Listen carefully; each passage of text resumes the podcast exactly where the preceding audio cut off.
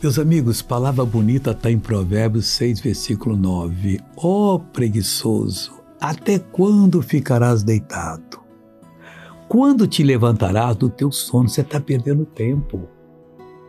Irmão, Deus fez o dia, vamos dividido em três partes: oito para dormir, oito para fazer as atividades normal e oito para trabalhar.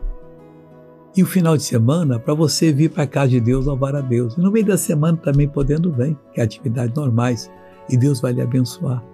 O preguiçoso morre desejando que a sua mão recusa trabalhar.